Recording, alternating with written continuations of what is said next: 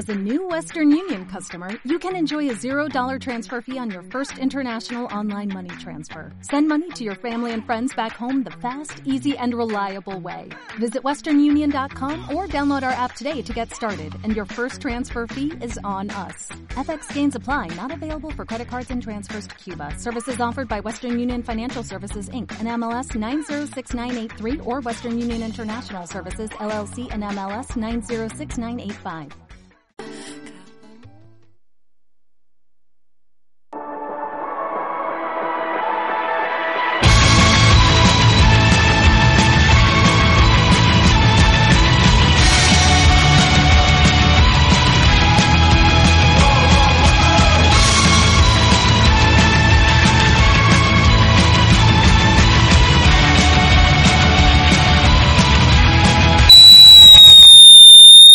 Hola, buenas tardes y bienvenidos a Buenas Horas en Radio Malva en la 104.9.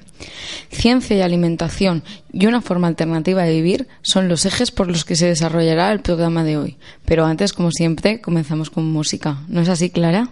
Sí. Y en este caso hoy vamos a empezar con un grupo que se llama Niños Mutantes con su canción Sin Pensar. Pues vamos a escucharla.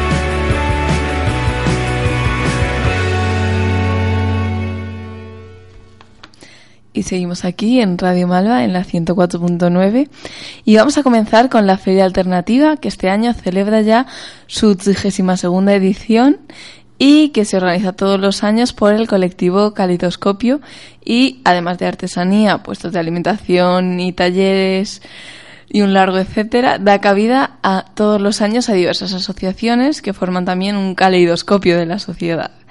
Y desde ese marco nos hacen llegar sus mensajes. Y en primer lugar hablamos con Amnistía Internacional, organización que trabaja incansablemente desde 1961 por los derechos humanos. Vamos a ver qué nos contaron.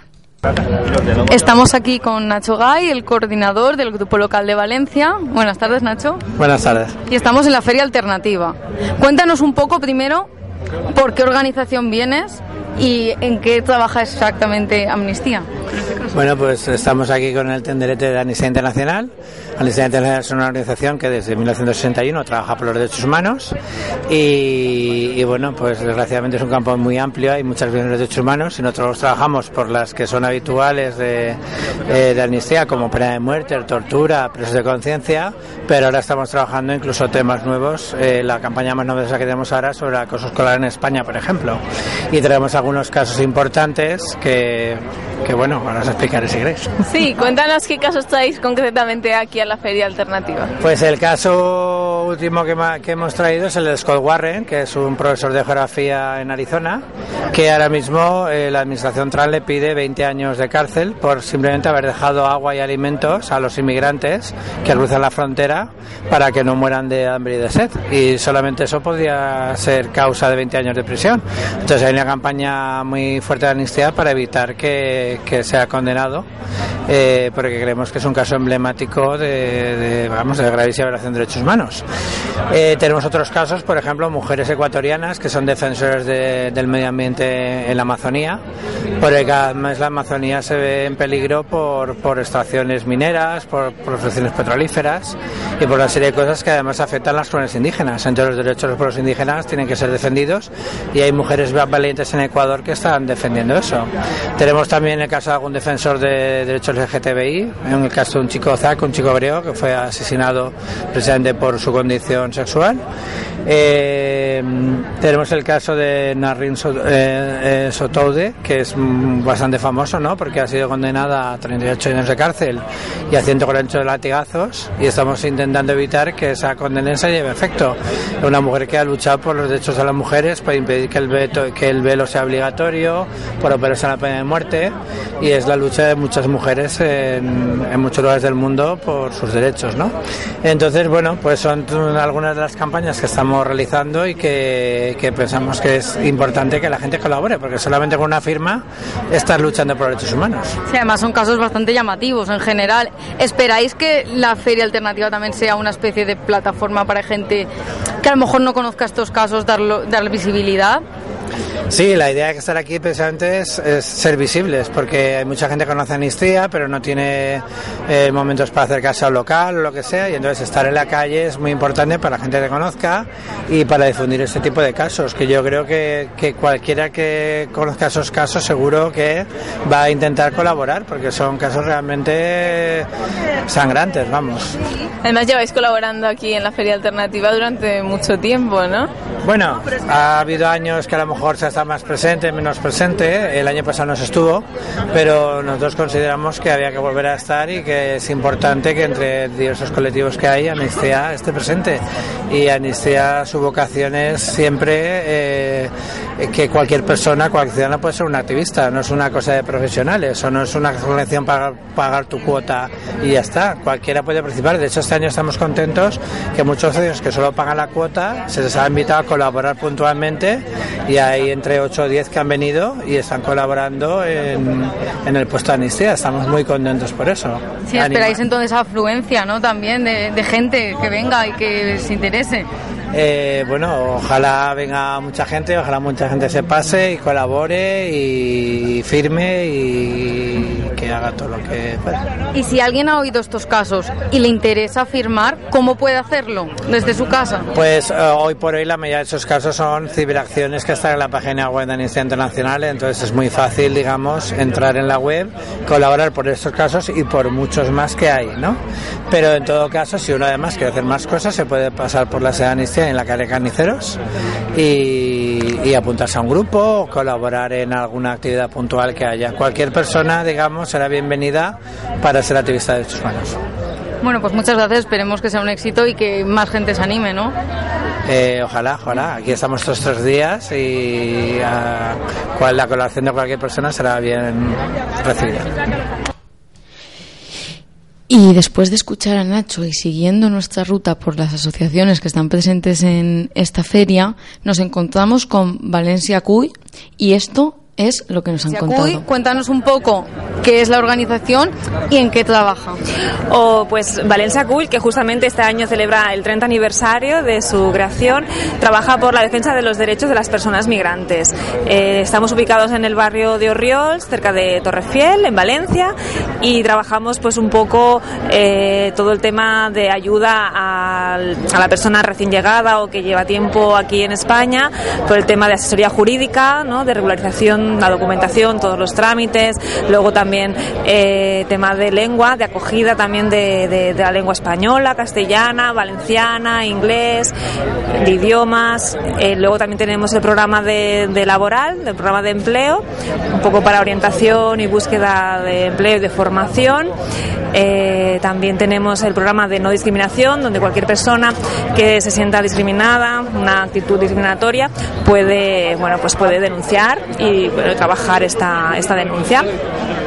Luego también tenemos eh, todo el tema de participación en el barrio de Orriols y sensibilización, donde se realizan diferentes actividades a nivel de barrio, a nivel de ciudad, eh, pues desde talleres en institutos, en barrios, para ayuntamientos, un poco pues trabajando desde el teatro, desde, desde talleres más vivenciales, pues todo el proceso que pasa a las personas migrantes.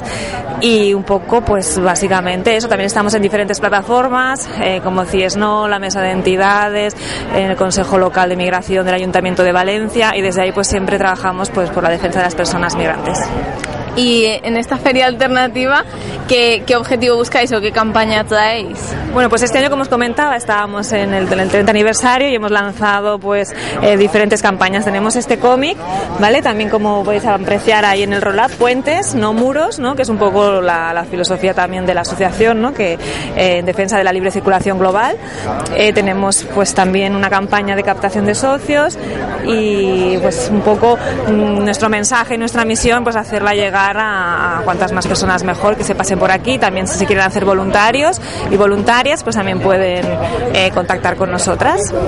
¿Y lleváis ya tiempo viniendo aquí? ¿Creéis que es una plataforma para daros a conocer más allá a lo mejor del barrio, que sois mucho más activos y activas? Eh, pues yo creo que sí, llevamos ya bastantes años viniendo y participando y creemos que es un espacio de, de difusión y de comunicación a nivel de ciudad, eh, donde además se convive con otras entidades, donde se hace eh, también participamos en muchas cosas de Malva, de, la- de Radio Malva y creemos que sí, que es un, un gran altavoz para las asociaciones y para nuestra también, evidentemente. Bueno, y si la gente que no puede acercarse a conocer un poco vuestro trabajo, dinos cómo pueden contactar con vosotros. Vale, pues mm, hay diferentes eh, medios, ¿no? Pasar por la asociación, que estamos, eh, como decía antes, en, el- en la calle, en el barrio de Ríos, en la calle San Juan Bosco, número 10, Bajos, sino también a través de la página web, que es www.valencia-medio-acoge.org, eh, o si no por teléfono, en el 96 366 0168 o en el mail directo de acogida, que es valencia.acul@retacoge.org. ¿Y vais a hacer algo más para celebrar estos 30 años, ya que estáis de celebración? Supongo que será un año bastante activo. actividad. Pues mira, justamente el 21 de junio hacemos eh, una actividad. ¿Sí? Tenemos un concierto solidario. Ahora creo que es en el Palau de la Música, ahora me has pillado, ¿eh? Pero no, bueno. no, ahora lo compruebas y Ah, así si alguien le para que no me equivoque en los en los datos, pero sí que es verdad que es un año lleno de, de actividad por, por el 30 aniversario. También en noviembre haremos otro concierto, pero bueno, a ver, paso a paso, un Sí, momentito. sí, no te preocupes. Estas son cosas del directo y no pasa nada, porque además es una manera también de darse a conocer y de celebrar. Evidentemente, mira, pues sí, es un, el setè concert solidari de Cors de València Cull i serà en l'auditori eh, Alfons Roig de la Facultad de Bellas Arts de la Universitat Politécnica el viernes 21 de junio a las 7 y media y actúan diferentes coros, el cor de la Cañada, el cor de la Cámara de Valencia, el cor Dona Veu eh, y ya está. La entrada son 8 euros y están a la venta ya contactando con nosotras. nosotras. Bueno, pues ya que has dado la dirección y todo, pues si alguien se anima, está más que bienvenido, ¿no? Muy bien, claro que sí, súper invitadas, invitados. Muchísimas gracias y esperemos que sea una plataforma y que mucha gente pues se interese y se una. Claro que sí. Muchas gracias. Y también para ayudar a las personas con vulnerabilidad, con especial atención a la infancia y a los procesos de feminización de la pobreza, trabaja la asociación La Dinamo. Y así nos lo ha contado una de sus representantes. Inés y Carolina y nos van a contar un poquito qué asociaciones son y cómo está yendo la fila alternativa. Buenas tardes, buenos días. Hola, buenas. Pues yo soy Inés, eh, esto es la asociación La Dinamo, Acción Social. Estamos entre Burjasot y Godella y somos una entidad que gestiona dos centros de día de inserción sociolaboral. Uno mm, lo llamamos Agrodinamo, hay un proyecto mm, de inserción de mm, chavales de 16 a 18 años en una huerta ecológica que tenemos en Godella. Entonces hay todo un sistema productivo de pues eso, de, de campo, luego recogen, recolectan y luego lo venden en algunos mercados. De hecho, están los jueves en el mercado del Politécnico de Valencia vendiendo. Eh, y luego hay otro que se llama Fendinamo, que es de chicas, de 16 a 18 años también. La mayoría son mamás adolescentes, están embarazadas o con sus criaturas. Y la idea es que mm, continúen estudiando, sea un espacio de cuidado y de apoyo para este momento, ¿no? que a veces es como muy complicado de, ¿no? de vivir o, o que tienes pocos espacios para estar, continuar y, y estar junto con tu bebé, ¿no? Porque sí que creemos en que es importante que estén con sus, con sus hijos, porque para ellas lo es. Y luego también hacen tartas de pañales, es la parte productiva de este, de este espacio, que las venden, voy a aprovechar ¿eh? la publicidad, las vendemos por una web que se llama Nueve Lunas y un Solete, podéis encontrarla en www.nuevelunas.com. Son tartas de pañales y canastillas que se realizan en el taller productivo y se venden a toda España y hay una parte que va, que va hacia ellas, los- beneficios. Entonces, la difusión, encantadas. ¿Y es la primera vez que venís a la Feria Alternativa o lleváis ya más No, años? llevamos más años, yo creo que cuatro o cinco años. Sea que llevamos mucho tiempo. ¿Y qué mensaje o qué objetivo te- tenéis este año aquí en la feria? En la feria, pues uno de ellos es em, la parte asociativa transmite, o sea, le damos muchas vueltas al tema del cuidado en los movimientos sociales y con las personas en general. Y estamos preparando unas jornadas súper bonitas que llamamos de pedagogía del cuidado. Y un poco es promocionar esta parte, que para nosotras es muy importante. El cómo trabajar con, con otras personas desde ahí, desde el cuidado, desde mirarlas, desde el acompañamiento. Entonces, pues si se promociona eso sería genial que viniera mucha gente porque nos lo creemos mucho. Cu- Cuenta las jornadas y así. Vale, pues eh, las jornadas, Espérate, coge chuleta que si no, no pasa nada. claro, no, me- no me acuerdo de la... Le hemos llamado la econdependencia del ser, tot assistint l'emancipació. eh, son el 20 y 21 de septiembre de este año. Y vienen unas ponentes súper potentes, todas son mujeres. Queríamos también darle mucho espacio, ¿no? Eh, y bueno, es que son muy, muy, muy potentes. Entonces, viene Isabel Fernández del Castillo, que forma parte del Partos Nuestro. Y además está de cofundadora del Instituto de, Salud Mental Perinatal. Eh, a ver. Rebeca Madrazo Torre, de la compañía en Santander. Maternidad Subers- eh, Alicia Murillo, igual sí que se conoce más. Eh, Ana Álvarez Recalde es una fotógrafa muy buena que pone el cuidado como centro.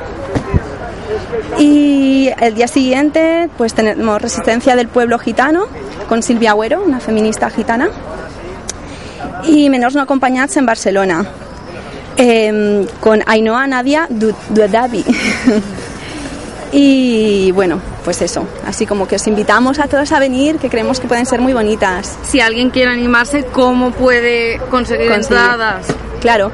o pues, informarse sobre la información porque también claro, es un paso. Pues que entre en la página que tenemos, que es www.ladinamo.org y o que se pase por la feria y le contamos todo con mucho gusto. sí, seguro que te hacéis algún evento más durante estos meses, si hay suerte y, y, lo podéis promocionar un poquito más. Claro, sí, también en las redes sociales, la Dinamo Access Social y nos encontraréis. O sea que, que así. Muchas gracias.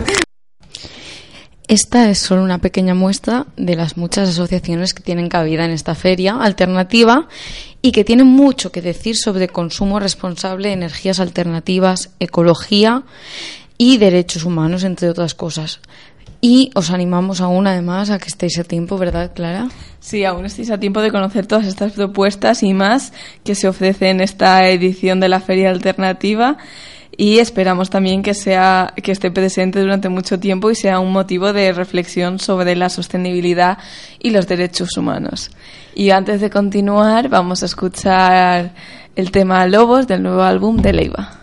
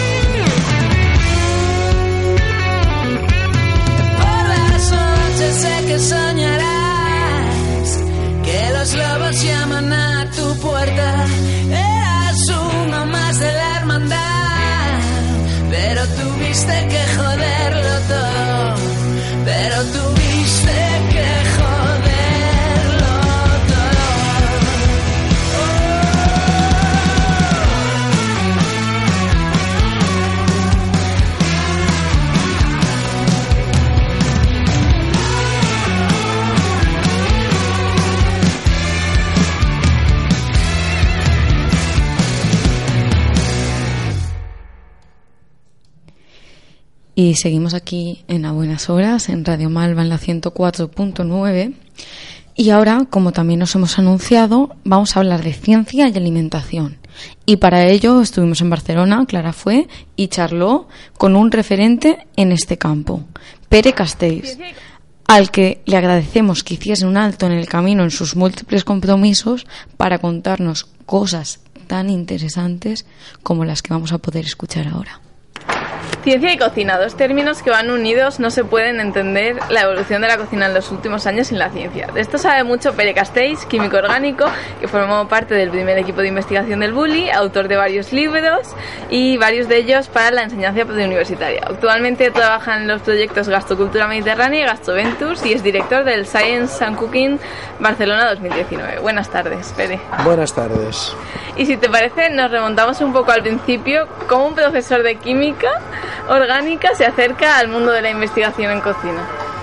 Ah, se acerca porque la química y la cocina yo los encuentro muy próximos y entonces, pues bueno, me gustaba aplicar em, prácticas de cocina al entorno culinario y a partir de aquí pues empecé a ir a restaurantes y, al final conocí a Ferran Adrià y me, me absorbió al proyecto de la creación del Departamento Científico del Bulli y a partir de aquí pues eh, bueno pues eh, un poco estuve a caballo entre la, educación enseñanza y los proyectos de investigación científico-astronómicos y me absorbió un poco todo esto era fascinante para mí todavía estoy un poco liado ya ya jubilado pero con muchos proyectos por, por la experiencia que la gente cree que les puedo ayudar pues vamos para allá.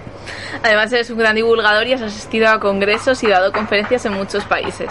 ¿Dónde has sentido mayor interés por la ciencia en la cocina? En Sudamérica. Sudamérica es un lugar en general, ¿eh?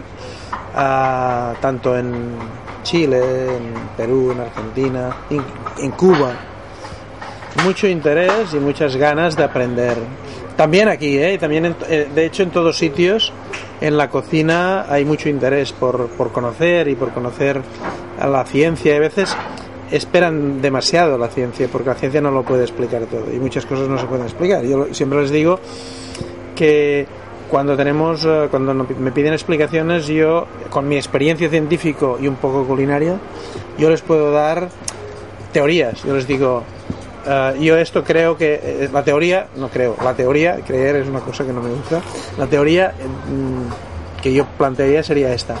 Si es verdad o mentira, me es igual, entonces se quedan todas palabras. Me es igual, si os permite avanzar y crear y estructurar y, y en esta explicación teórica os permite hacer cosas interesantes o consolidar cosas que ya tenéis, pues perfecto. Que sea verdad o mentira, la verdad es muy relativa siempre. Y en ciencia todavía, por ejemplo, ahora no sabemos si la teoría, muchas teorías, la teoría de la relatividad es cierta, eh, bueno, más o menos lo podemos incluir, pero la teoría cuántica sigue esto. Si es cierto o no, la verdad es que me, importa poco, porque nos ha ayudado mucho a la, construcción científica. Eh, física y química, y por mm. tanto, que al final alguien diga que, que es mentira, de hecho la teoría de, de Newton la relatividad dijo, dijo, que no era verdad y la teoría de Newton nos sirvió para construir puentes, autopistas y, no sé cuántas cosas. Y sigue sirviendo para eso. Y en todo caso, ah, la, utilidad de las teorías es muy interesante. Por ejemplo, ahora hay, una controversia muy fuerte con food pairing, que es una teoría hmm. que a mí me parece que no es verdad, pero pero como teoría es una teoría muy interesante y ya me gustaría que fuera verdad, pero en todo caso es lo menos trascendente. Ha, ayudado mucho a, aplicar productos y a todo esto. Y hemos dicho que formaste parte del primer equipo de investigación del Bulli. No, del primer equipo de investigación del Bulli, de la creación del Departamento Científico del Bulli. El equipo de investigación del Bulli ya, ya hacía mucho tiempo que, que funcionaba como creatividad entre cocineros. Yo introduje la figura, yo, yo, fui el que se introdujo como figura científica. Y a partir de aquí, pues bueno, creamos lo que llamamos el Departamento Científico del Bulli. Comenzó ahí, digamos, la revolución de la ciencia y la cocina. Bueno, no, la revolución de la ciencia y la cocina había empezado con gastronomía molecular y, y luego se transformó en el término cocina molecular, todas estas cosas que no me gustan nada. Ah, pero sí que es verdad que, que el bully significó, yo creo que, que un apoyo a la ciencia y cocina muy importante. Y luego el, ah, el sello Harvard el- en el 2010, eso fue en el 2003 cuando me relacioné con, con cuando creamos el departamento de científico del bully. En el 2010 ah, que nos vinieran a buscar Harvard y que se creara el, el- curso Science Cooking Harvard para mí fue determinante. Has sido pionero también en los mayores centros de investigación que han revolucionado la cocina y la gastronomía. ¿En qué se centraría ahora tu máximo interés? El mi máximo interés es, es en este diálogo entre ciencia y cocina, que creo que hubo una gran revolución en, en los años 2004 o 5 hasta el 2012 más o menos, y que luego paró, se paró un poco, creo yo, y que yo en el- eh, con el Congreso de Science and, eh, de Science and Cooking World Congress Barcelona 2019 he intentado volver a juntar las piezas, recuperarlo y mi intención ahora es a través de ese congreso eh, estructurar diálogos y investigaciones de científicos y cocineros. Y por eso realizamos un manifiesto en el mismo en el mismo en el mismo congreso porque nos hemos yo creo que con, con Davide Cassi un, un científico italiano con el que tenemos mucha amistad ah, nos dimos cuenta que nos equivocábamos un poco intentando hacer investigaciones científico-culinarias en el que el lenguaje era un lenguaje, intentamos que el lenguaje fuera científico y esto es un error. El lenguaje tiene que ser un lenguaje propio, no tampoco culinario, sino un lenguaje especial, creado para para ciencia para, para el concepto que se llama que le hemos llamado a ciencias gastronómicas. Entonces, este, este- ciencias gastronómicas no tiene nada que ver con física, con química ni con gastronomía. Es otro para es otro es otro ámbito en el cual hay que moverse para investigar. Y esto hay que formar a gente y hay que, que estructurar, crear una disciplina nueva que le llamamos nosotros. Y tuvisteis ponencias de altura, pero ¿qué destacarías del Congreso y qué continuidad le ves al mismo? Bueno, el Congreso del 2019 eh, ya hemos acordado continuar, hacer un, un segundo, digamos, un segundo Congreso, no me gusta decir primero, segundo, tercero, pero un segundo Congreso en, ah, en noviembre 2, 3 y 4 de noviembre del 2020. Nos hemos dado un año y medio para poder estructurarlo mejor, para poder... ah, pero de hecho el 2019 fue un, fue un éxito rotundo porque vinieron todos los del ámbito de la ciencia y cocina, desde Harold McGee, Herbetis, gente que no había ido desde hacía muchísimo tiempo a, a, congresos conjuntos. Y vino- vinieron también cocineros de la talla de Ferran Adrià, Joan Roca, Ma- Maximiliano Malagio. Y, esto, y, y en el próximo creo que hay que profundizar más en, en- en explicaciones conjuntas y en este diálogo entre ciencia y conjunta con esta nueva, esta nueva disciplina. La- el Congreso del 2019 tiene, tuvo actos emotivos como los homenajes a, a, a uno de los pioneros muy, muy importantes en este diálogo y en esta visualización de la, de la ciencia de la cocina como, como era Nicolás Curti y también a Fernando Sapiña que representó una, una revolución en, en- en su momento, en los años en que estábamos investigando en, eh, en el Bulli, en Roca y todo esto. Estamos hablando del 2004, 2005 y 2006, en la que mm, aparte nos hicimos muy amigos y que hubo una una investigación muy importante y es de esa investigación, fruto de esa investigación, salió la esferificación inversa y salieron mm, divulgaciones y, y- y procesos y, y- construcciones de esta nueva disciplina que estoy hablando ahora.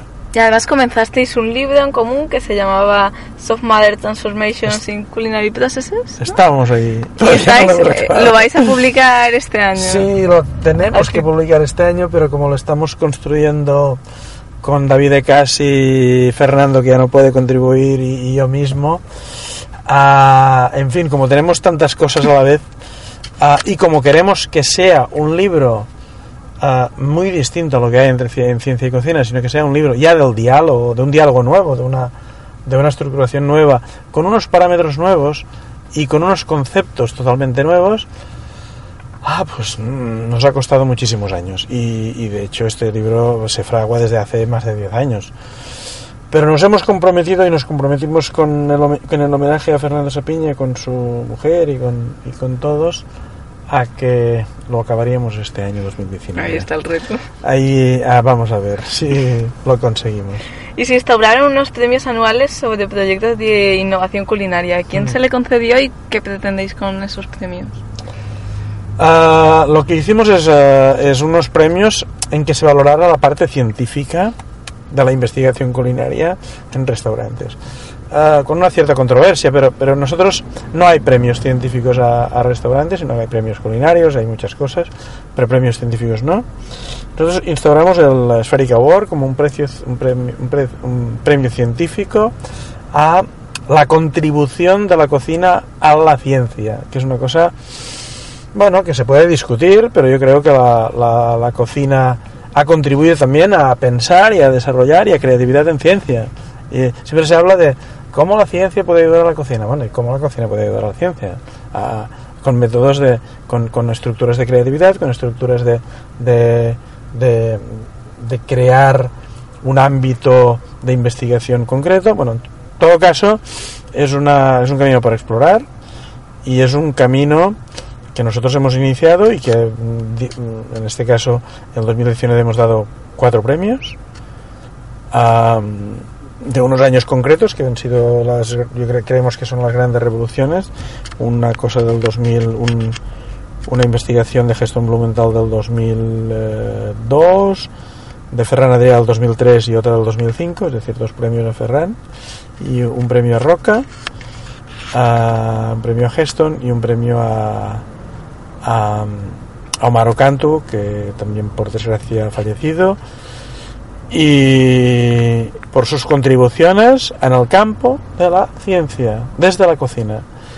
Y esto que se ve como una cosa muy nueva, pues bueno, pues esto lo continuaremos el año próximo con el, con el, con el premio a, a la contribución del 2019. No sabemos si quedará desierto o no, pero estamos ahí y el jurado eh, ahora lo que haremos es mm, pedir que la gente presente proyectos del 2019 o si cree que hay alguno anterior y que nos hemos dejado y que no y que cree que tiene méritos suficientes pues que nos lo diga que nos lo envíe y haremos un formato y un, formulario para que la gente lo envíe creo que es muy importante que la ciencia ah, digamos que que reivindique la cocina como un elemento de, también de investigación. Y publicaste un libro con Alberti Ferran Adrià y luego en 2016 publicas La cocina del futuro, que además estuviste firmando hace unos días en San Jordi. Sí, claro. sí. ¿A Ah, dónde nos lleva la cocina del futuro? Nos lleva a, por un lado, a, por un lado a proximidad, es decir, a productos muy de la zona, pero por otro lado una globalización brutal, es decir, ah, que yo no quiero con- contraponerlo, es decir, ah, no quiero contraponer productos de proximidad a productos de, de- otras zonas del mundo, porque hay comunidades que viven de los occidentales, digámoslo así, de los países más ricos y por tanto esas comunidades dicen nosotros si queremos comer mango queremos comer chocolate habrá que ir a buscar sitios. Otra cosa es que también ligado con el aspecto social hay que ver cómo tratamos muy bien a esas comunidades, cómo hacemos que los proyectos funcionen. Ahora estamos con un proyecto de, de, de producir confituras en una zona del Senegal con Georgina Regás, que está que es una confiturera muy importante y mucha experiencia y que ayuda a estas comunidades a que puedan hacer eh, de sus mangos otros productos, pero claro, tienen que venderlo a países occidentales que puedan pagar ah, esos recursos para que ellos puedan Mm. para que ellos puedan no digo tanto vivir sino que llevar pues construir escuelas llevar a sus hijos formarse y todo esto la educación siempre es muy importante ¿Y la gastronomía científica crees que es una disciplina académica específica con futuro? Yo creo que sí, pero habrá que construir ese futuro. Es decir, habrá que los que estamos implicados habrá que hacer mucha pedagogía, habrá que habrá que construir estructuras. El manifiesto que hicimos en el Congreso del 2019 habrá que desarrollarlo. Nos hemos comprometido a eso. Y en el 2020, en el Congreso del 2020, habrá que hacer una especie de auditoría a ver qué hemos hecho y qué no hemos hecho y a ver qué, para dónde, en qué nos hemos equivocado y en qué hemos acertado. Y a partir de aquí, pues ir, ah, ir eh, intentando, intentando hacer que pasen cosas. Yo siempre soy muy pragmático en esto. Quiero que pasen muchas cosas en todos los ámbitos. Y en este caso me toca a mí en la investigación científico culinaria. Bueno, y en nuestro programa generalmente a veces solemos hacer a nuestros invitados un gastropolígrafo, que sería ya un cuestionario más personal acerca de tu relación con la co- comida y la gastronomía. Entonces, ¿cómo te definirías como cocinero? No soy cocinero, soy científico, tengo muy claro que no soy cocinero, pero Aficionado. estoy en el ámbito en el que me gusta la cocina y creo que la relación entre los cocineros y los científicos que nos gusta estar en este ámbito puede ser muy fructífera. Ah, y hasta soy, en todo caso, soy un investigador en ciencia y cocina. ¿Cuál es tu primer recuerdo asociado a la comida? Bueno, yo soy de una zona de, del interior de Cataluña que se llama Lleida y mi, y mis recuerdos son los caracoles. Yo siempre, mm, mi recuerdo antes y ahora y espero que siempre son comer caracoles eh, siempre que puedo. ¿Y de pequeño tenías algún plato que odiabas y te obligaban a comer? Sí, muchísimos platos. Era muy, soy, soy todavía, pero cada vez menos. Pero soy muy lo que le llamamos de pafiels. Es decir, hay cosas que no me gustan. El, a los, los espinacas no me gustaban, ahora me los como, pero no me gustaban. Ah, no me gustaban los, los pimientos. eh, eh, y en cambio era un fanático de, todo lo que era dulce. Mm, Quizás por eso que no, yo creo que no he, no he crecido suficientemente y no me he educado suficientemente y me gusta todavía muchísimo el dulce y muy poco, por desgracia, las verduras. Las frutas me gustan porque son dulces la mayoría, pero me gusta poco los productos amargos y me gustan relativamente poco. Hay alguna excepción, el té me gusta, el chocolate me gusta muchísimo, aunque sea muy amargo, pero son excepciones ah, y no como si no me hubiera hecho mayor en el tema de gustos y me dedico a eso. Ah, y tampoco me gusta la astringencia que me da que da el vino y el alcohol me disgusta bastante y por tanto por eso estoy en proyectos de bajar la graduación alcohólica de los vinos y estas cosas. ¿Y hay algo que comas así casi a escondidas que digas está como gas- gastronómicamente mal visto alguna así gorrindongada? No, todo lo dulce. No me lo como a escondidas, pero es evidente que no que mi consumo de dulce es demasiado elevado por lo que debería ser. Pero pero que no puedo re- ah, ya cuando era joven yo pasaba por delante de una pastelería y no podía resistirme.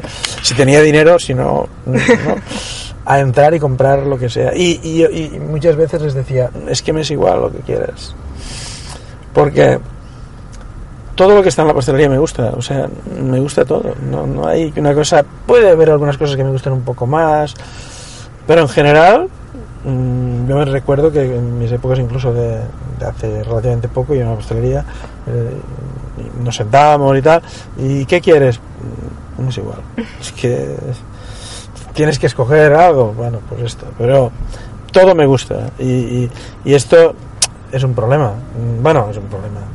Intento que no lo sea, pero lo es, entonces tengo que, en este caso tengo que reprimirme en parte. ¿Qué es lo más extraño que has comido? Lo más extraño, insectos vivos. Esto es, para mí es lo más extraño que he comido y es muy... ¿Te ha gustado? Bueno, vivos no me los volvería a comer. Ah, bueno, fue en un momento concreto y vivo... Insectos no vivos no tienen... En principio los insectos... Habrá que la gastronomía, habrá que profundizar en eso. No tienen demasiado sabor la mayoría, pero por ejemplo, me comí en, en Brasil una, una hormiga que tenía un sabor de menta brutal y era buenísima. Lo que pasa es que ver la hormiga era... No estamos acostumbrados a comer insectos y en mi libro de la cocina del futuro lo hablo. Ah, bien, ya nos acostumbraremos o no, no lo sé, ya veremos qué pasará en el futuro. Pero, pero es evidente que los insectos son una fuente de, de proteínas y de grasas y energía en general interesante y mucho más sostenible que vertebrados, por ejemplo. Pero vaya, esto son teorías que ya veremos cómo evolucionan. ¿La tortilla de patata con cebolla o sin cebolla? Con cebolla, evidentemente. Sin cebolla tiene muy poco sabor. Hay que controlar la cebolla, evidentemente. A mí no me gusta mucho la cebolla cruda, por ejemplo. Pero ese toque mm, de cebolla, digamos que le llaman caramelizada, que sería un poco enmarronizada, ah, le da un toque interesante para mí. Le da un, otro, otro, es otro sabor, es decir, son productos distintos. Ah, y yo con cebolla, sin discutirlo. ¿Cuál sería el menú de tu última cena? De mi última cena, que supiera que me voy a morir, eso quiere decir, o, sí, más o menos, ¿no? No, mm, sin duda caracoles, no hay discusión. Caracoles, además, a- en una caracoles a, la- a la, La a la brutesca, digamos, es decir, caracoles colocados sin limpiar y en una lata de lo que hacemos en Lleida, en una- caracoles a la llauna que le llamamos. Sin duda sería y es el plato por el que por el que yo mm, digamos que haría muchos hago muchos kilómetros pero de hecho no, no hace falta porque me los puedo hacer en casa Ah, el origen de los caracoles y todo esto bueno es muy discutible todo y es, pero en fin mm, yo me gustan en general en todos sitios que me los quemen no entonces hay que tener ese punto que a mí me gusta, pero cuando lo haces para mucha gente, mucha gente le gustan más cocidos, menos cocidos. Siempre la discusión es la misma, a mí me gustan más cocidos. Entonces, una plancha grande, pues hay lugares más cocidos menos cocidos. Esto es, esto es interesante y me, gusta y me gusta hacerlos a mí también. ¿Y qué tendencia gastronómica borrarías de la faz de la tierra?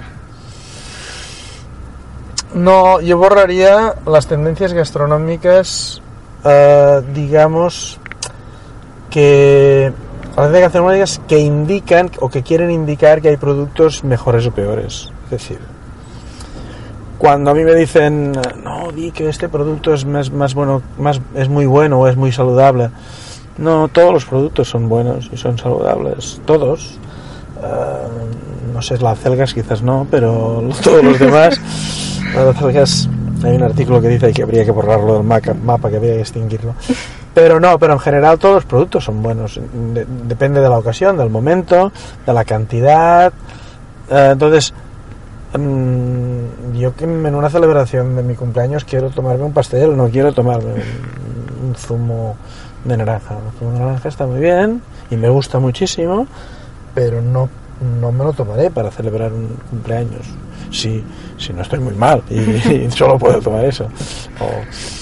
Y aquí hay que avanzar con, con todo este tema. No hay productos mejores o peores, sino quizás hay, hay productos, evidentemente, todos sabemos que frutas y verduras siempre son mejores para la salud, pero es que el componente de salud es, un, es uno de los componentes en la gastronomía. Hay otros componentes, el de, el de placer es un componente muy importante y tiene que y tenemos que, que, protegerlo también. Hay gente que ahora se solo puede comer productos que sean saludables, ¿no? Si saludables. Eh, hay gente que si toma solo un, no sé, un, ah, digamos que yogur, pues seguramente no te va a sentar bien. Hay que tomar un poco de todo. Un poco de todo y, y cuando lo que dicen, lo que me decían los profesores, me decían, no, yo tomo de todo, de todo. Y cuando me dicen que este producto es muy bueno, pues ya tomo. Y si me dicen que es muy malo, pues tomo poco. y a partir de aquí, pues la gente tiene que disfrutar comiendo, porque si no es un desastre todo. Y disfrutar teniendo en cuenta las limitaciones que, que puede haber, tanto económicas, que esto también es un problema, como oh, después desde el punto de vista de, de- de, claro, de no puedes comer, yo mismo no puedo comer todo el día pasteles, ya, ya lo sé. Tampoco me sienta bien, ¿eh? o sea, llega un momento que, que no... Y esto, por ejemplo, el chocolate es quizás el producto que me gusta más. Después, los caracoles, el chocolate, chocolate quizás es el que soy, podría ser más adicto. Pero yo estuve en una cata de chocolate y llegó un momento que no podía tomar más. Y le decía, ¿por qué no es posible? Y no podía tomar más chocolate. Y esto no me había pasado nunca con chocolate. Soy muy asiduo al chocolate y siempre miro los artículos que dicen que es muy bueno para la salud. no leo los que dicen que, bueno, que la grasa, que no sé qué. Y todo esto. Bueno, pues estas han sido solo unas pinceladas de tu larga trayectoria y que nos acerca a entender un poquito más el papel de la ciencia en la gastronomía. Así que muchas gracias por tu tiempo y sobre todo por tu incansable trabajo de divulgación para que se tengan en cuenta las ciencias gastronómicas como una, una disciplina de gran alcance. Esperemos que sí, esperemos que el manifiesto que, que ya te enviaré eh, pues sea un motivo de, de, que pasen cosas y de que y de que se de, de, que todo el mundo consensuemos una serie de cosas alrededor de las ciencias gastronómicas. Y seguimos aquí en Radio Malva en la 104.9 y bueno, fue un placer compartir ese ratito con Pere y como veis tiene mucho que decir y daría para mucho más y es muy importante que científicos como él continúen con la divulgación para que sigan pasando cosas en el mundo de la investigación y la cocina. Y antes de llegar a la parte final del programa, qué mejor que un poco de buena música, en este caso de la mano de Zara con Hoy la bestia cena en casa.